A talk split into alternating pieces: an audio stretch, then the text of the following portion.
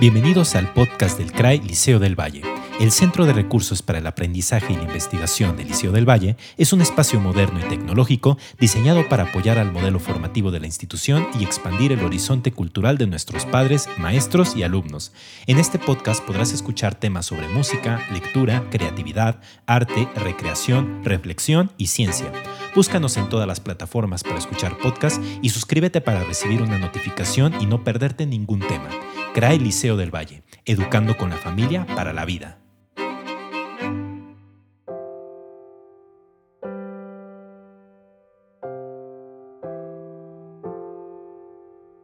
Eh, buen día amigos, bienvenidos de nuevo a su podcast del CRAI del Liceo del Valle. En esta ocasión nos acompañan dos jóvenes estudiantes de nuestra institución.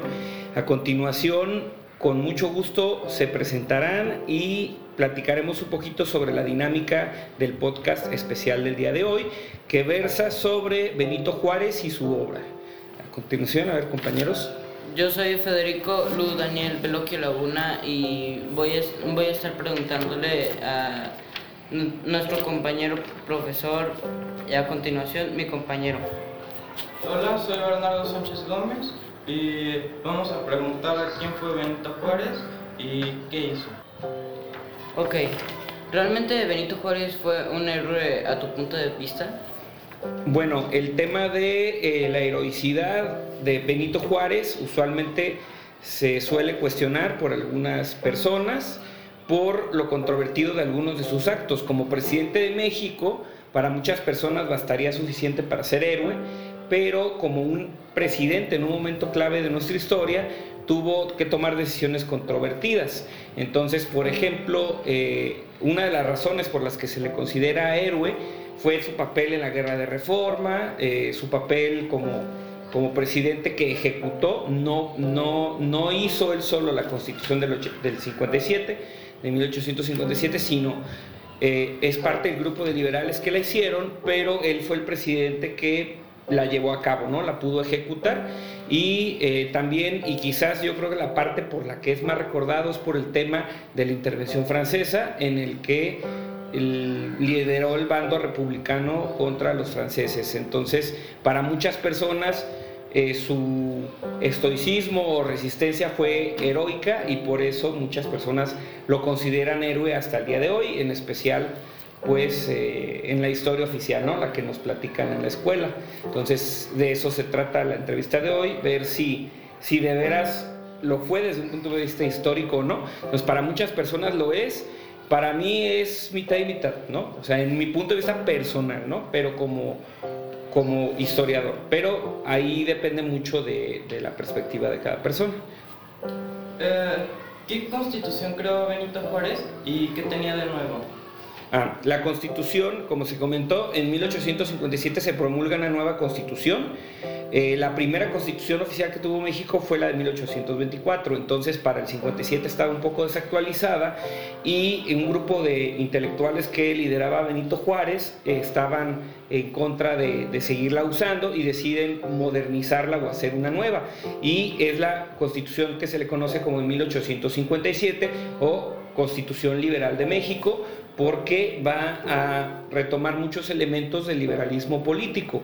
Eh, lo que tiene de importante esa constitución en específico, que es la primera que delimita la esfera civil y la esfera eh, eclesiástica, por ejemplo, separa la iglesia del Estado, pero también lo civil de lo militar, se da una separación más clara, porque antes de eso había más interferencia de lo militar dentro del gobierno civil. Y también una serie de reformas económicas, que igual las mencionaremos después. Entonces esa es la constitución por la que se conoce mucho su gobierno y que trató de implementar a lo largo del periodo que gobernó, de 1857 hasta 1872. ¿Por qué se celebra el natalicio de Benito Juárez? Ah, se celebra, eh, es uno de los pocos natalicios que se celebran de manera oficial en el calendario mexicano. Eso, eso es una cosa curiosa, porque ni siquiera el natalicio de Miguel Hidalgo o de José María Morelos se celebra tal cual, con, como una efeméride, o sea, se recuerda, pero no, no se celebra de manera oficial. Y esto se debe al papel que muchos le atribuyen como salvador eh, digámoslo así, en teoría, del país, ¿no? de la invasión francesa, que muchos consideran la segunda independencia de México y por eso se rememora su natalicio.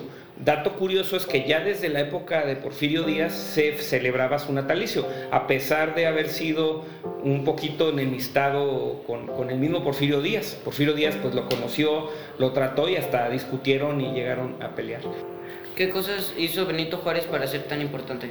Ah, como se mencionó ya un poco de eso, bueno, primero eh, fue eh, eh, el presidente que promulgó y puso en ejecución la Constitución de 1857 y después de eso le tocó encabezar la guerra civil, la guerra de reforma y derrota al bando conservador y después, y por lo que es más conocido, por su victoria al final de la intervención francesa.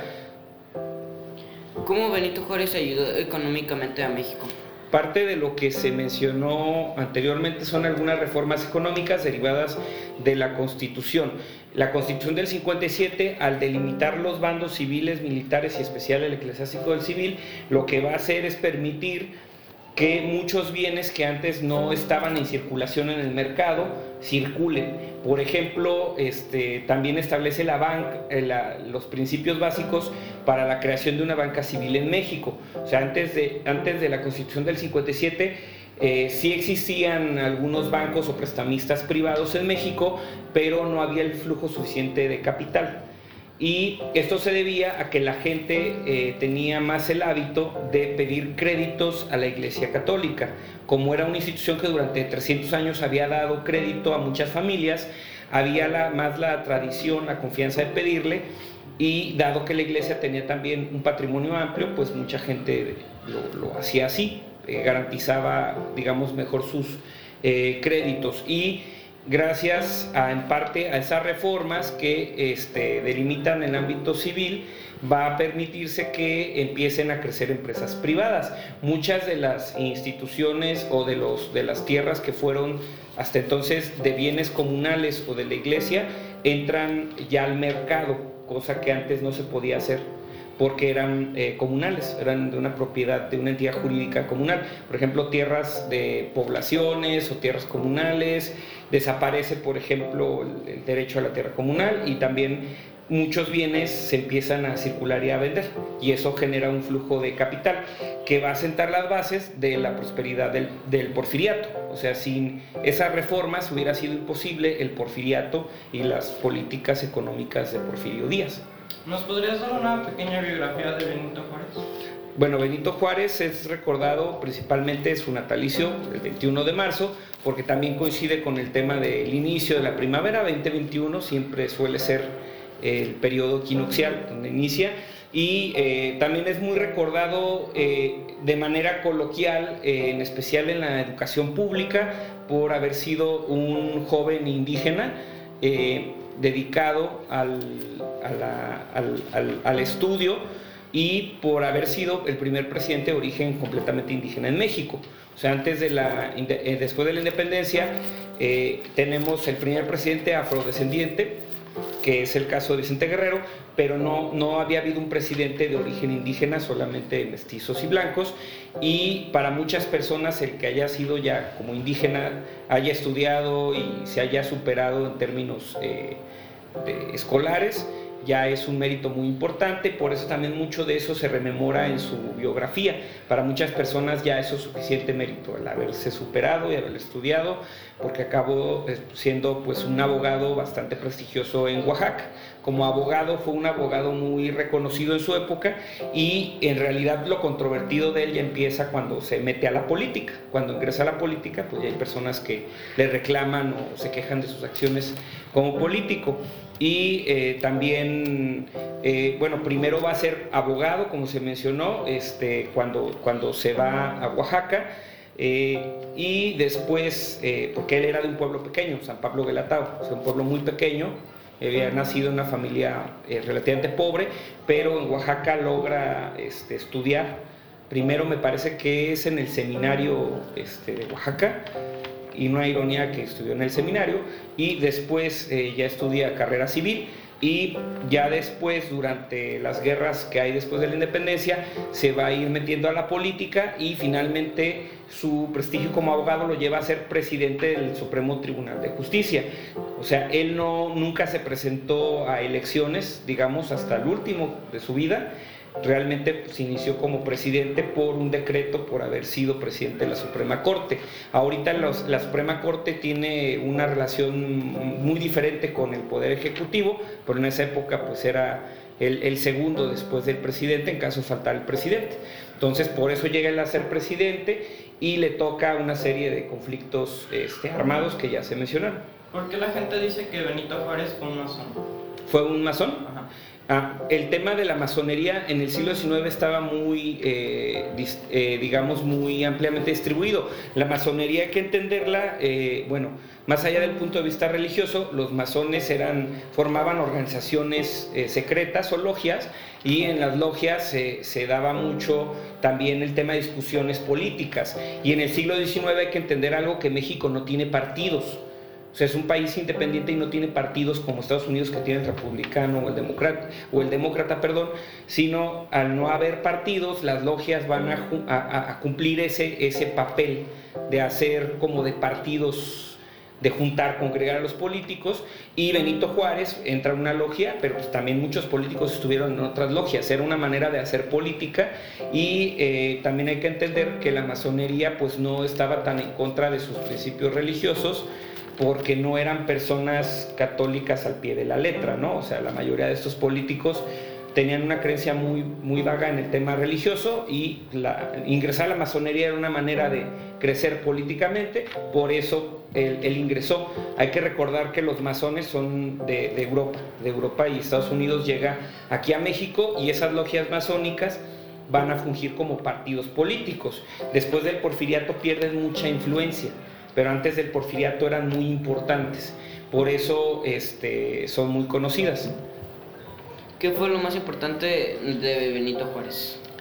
Eh, de su obra, creo, bueno, desde el punto de vista como historiador, creo que su papel durante la intervención francesa fue el más relevante en el sentido de que pudo liderar una resistencia importante. Hay que tener en cuenta que la, la intervención francesa fue la primera eh, ves que México gana una guerra contra otro país que lo invade. O sea, en las otras invasiones, la guerra de los pasteles del 38, pierde México, este, la rebelión de Texas pierde México, la intervención norteamericana pierde México, entonces como esta serie de derrotas pues había sido muy mala para el ánimo nacional. Y la derrota de los franceses ayuda también a mejorar las relaciones con Estados Unidos porque es algo que no se toma mucho en cuenta. Si México hubiera seguido dentro de la, dentro de la órbita francesa política, México hubiera tenido muchos problemas con Estados Unidos como vecinos. ¿Por qué? Porque los franceses lo que querían era debilitar el poder creciente de Estados Unidos, que todavía no era potencia mundial, pero era una potencia importante en el continente. ¿Cómo fue que Benito Juárez se hizo político? Ah, se hizo político, como lo mencionamos, eh, durante su carrera de, derecho. El, el, derecho por su tema, este, digamos, eh, relacionado con, la base teoría del Estado y legislativo, siempre lleva a muchos eh, abogados a meterse a la política, todavía pasa hoy, y eh, en ese periodo pues los abogados todavía más involucraban en la política, y en el caso de Benito Juárez, su participación en la política había sido muy discreta antes de ser presidente, realmente había estado más bien en el tema legal y en especial en la Suprema Corte de Justicia. Que se volviera presidente fue una casualidad que él no previó, o sea, nadie esperaba que Benito Juárez fuera presidente, por, ni él lo pensó. ¿Por qué? Porque le cayó la presidencia cuando Ignacio Comonfort renuncia, cuando empieza a haber tensiones entre liberales y conservadores, Comonfort renuncia y al final los conservadores proclaman un presidente diferente y los eh, liberales otro. En la actualidad, bueno, pasamos por un momento político muy particular que el gobierno actual de México, eh, el presidente, tiene este, mucho afecto por la figura de Benito Juárez. Esto no es raro en el sentido de que todos los presidentes y, en esencialmente eh, todos los gobiernos tratan de vincularse con un político mexicano famoso.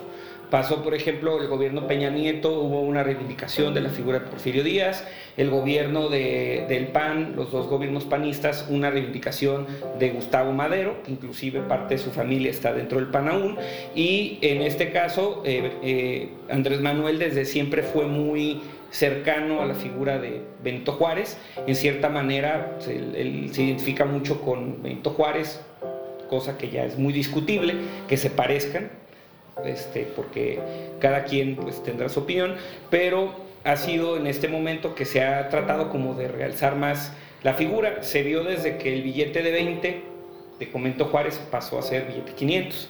¿no? Entonces es un símbolo como de subirlo de, nivel, hacer también más énfasis en su natalicio, pero eh, independientemente de eso, o del gobierno que esté en turno, va, va a seguir siendo una figura este, muy recordada por el tema de su papel en la intervención francesa y de la constitución del 57. Eh, es una figura controvertida eh, en la actualidad porque muchas personas le reclaman haberle prometido a Estados Unidos la península de Baja California y el istmo Tehuantepec, que fue un tratado que se firmó entre el representante de Estados Unidos y el del gobierno mexicano, que era Melchor Ocampo, amigo de, de Benito Juárez. Al final este tratado no se cumplió, pero quedó como la controversia de que pues estaba vendiendo un pedazo de México prácticamente o regalando, cosa que no sucedió porque el tratado no se reconoció de manera oficial en Estados Unidos pero pues eso ya fue una casualidad del, destino. Entonces, eso es uno de quizás de sus mayores errores políticos y también mucha gente le reclama sus actividades como, como masón, sus eh, políticas que atentaron contra la religión católica, que muchas personas todavía profesan, y creo que seguirá siendo eh, forever, eternamente, una figura muy controvertida, igual que Porfirio Díaz, o sea, igual Porfirio Díaz sus políticas económicas fueron muy eh, beneficiosas para México, pero mucha gente le recrimina otras cosas, ¿no? El tema social, por ejemplo. Entonces, se, seguirá siendo controvertido hasta final de, México, probablemente, ¿no? Como país. Entonces, bueno, chicos, muchas gracias por la entrevista, por haber, habernos acompañado el día de hoy y nos vemos en otra emisión de nuestro podcast.